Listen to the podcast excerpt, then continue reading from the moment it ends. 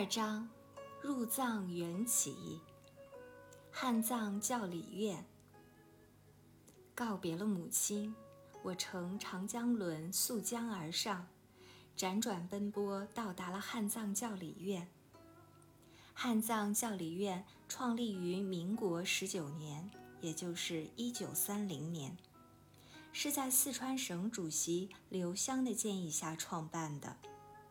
民国二十年十二月正式开学，约有学生六十余人，主要招收青年学习西藏语文，以达到沟通汉藏文化的目的。由于四川临近康藏地区，又居住着不少藏族人，汉藏民族之间接触频繁，因此需要大批通晓汉藏双语的人才。学校的常年经费除了靠自己的产业收入之外，不足之数由四川省政府补助。学校设在缙云山上的缙云寺内，寺是个空寺，没有和尚居住。缙云山是北碚三峡试验区著名的风景区，山有九个峰，其中以狮子峰的风景最美。缙云山路为北碚，北碚又称三峡实验区，是卢作孚开辟的。这里街道整洁，商店林立，还有发电厂、织布厂、医院、学校、科学馆、图书馆等设施。我们到达此地时，试验区已由卢作孚的弟弟掌管，继续发展。获得了当时中央和地方政府的好评。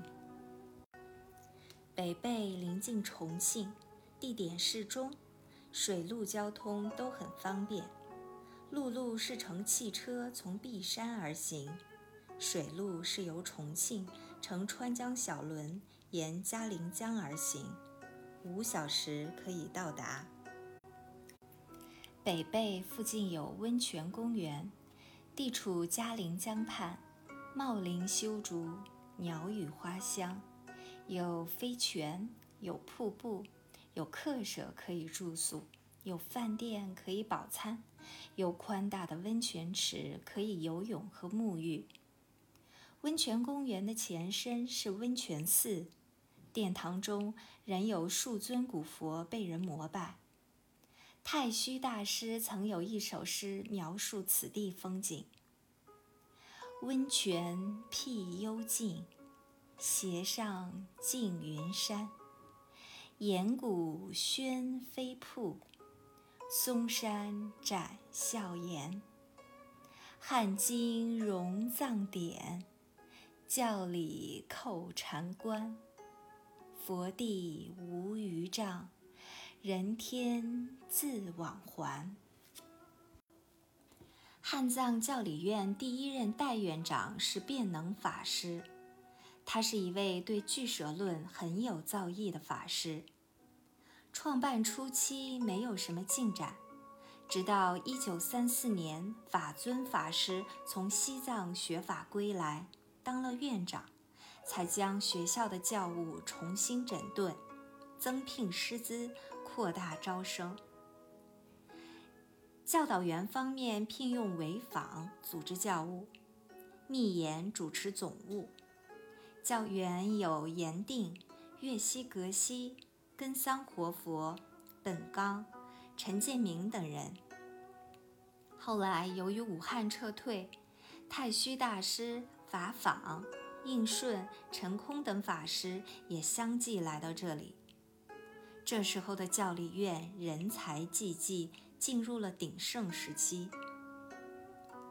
一九三六年，法尊法师再次回藏，邀请他在西藏学法时的师傅安东格西来校任教。不幸，当他赶到西藏时，安东格西已经圆寂。最后，请来了哲蚌寺著名的东本格西来到教理院。这是很不容易的事情。按西藏人的说法，西藏的活佛多数不愿意来内地。因为他们在西藏的地位名望很高，弟子众多；而在汉地，他们大多不能适应当地的气候和生活习俗，加上语言的隔阂，佛法奥义往往无从表达，所以很少有人愿意来。东本格西来到汉地后，可能是不习惯汉地的生活和水土。一年多以后便圆寂了，十分可惜。藏文专修科设在双柏精舍内，精舍位于校总部西面，样子是四合院似的。院前有两棵柏树，因此称作双柏。院子两侧排列着十几间宿舍，每个学员一间。我就住在大门右手朝南的一间房子里。左手一间为同学大定法师居住。宿舍的房间面积十分宽大，空气新鲜，阳光也很充足。唯一不方便的地方是没有电灯。校方供给每人一盏油灯。我刚到时觉得很不习惯。住久了也就慢慢习惯了。法尊法师住在院后一间两室的房子里，一间摆放他从西藏带回的大量藏文经书，另一间是起居修法的地方。严定法师借住后面的一间，后院其余的房间作为校舍使用。太虚法师到来后。院方为他在双柏精舍的后面建了一栋新居，太虚大师自己题名叫做那家窟。进入汉藏教理院后，我既参加刚成立的藏文专修科的学习。专修科初期由长光法师教授藏文拼音，法尊法师教语法和造句。后来由严定法师用藏文原文教授月称论师的《入中论》，月西格西用藏文教授《县官庄严论》，法尊法师则使用宗喀巴大师的《菩提道次第广论》的原文讲授汉藏文的对译。他先是用藏文将经文读出。然后让学员讨论如何翻成准确流畅的汉语。通过反复的研读练习，学员们的收获很大。我在此期间学习进步神速，仅仅半年的时间就已基本掌握了藏文的语法。三年下来，对西藏黄教喇嘛所必修的五部经论已了解了一个轮廓。专修科的教员还有德潜，在汉藏教理院任国文教师，由南京支那内学院转来。职员中有满度、龙果、龙兴三位法师，均由厦门闽南佛学院转来。满度在四川嘉定乌尤寺出家，曾经是峨眉山喜相池的方丈。汉藏教理院藏文专修科第一期学员共十三人，其中有大定、新凯、传喜、景中、陈学勤等人。景中毕业以后到了延安，进入抗大，到解放的时候已经是中级干部，派驻广州，属林彪部下。本光法师与他交往密切。他投奔延安，就是由本光从中介绍的。陈学勤以后从超一法师出家，法名勤正，后又由杨志夫介绍，担任来自西藏哲蚌寺的著名大德喜饶嘉措大师的秘书，跟随大师在各处讲演。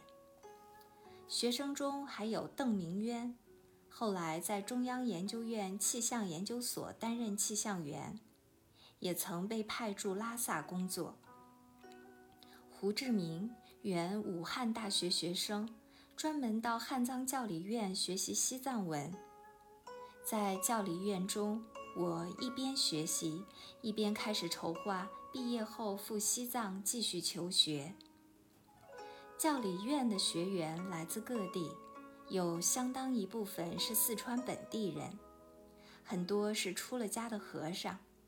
彼此相处长了，我便发觉，大多数四川本地的学员不如来自江浙一带的学员守规矩。他们平时在学校老老实实的吃素，可是到了星期天，便三五成群的溜到校外的饭馆。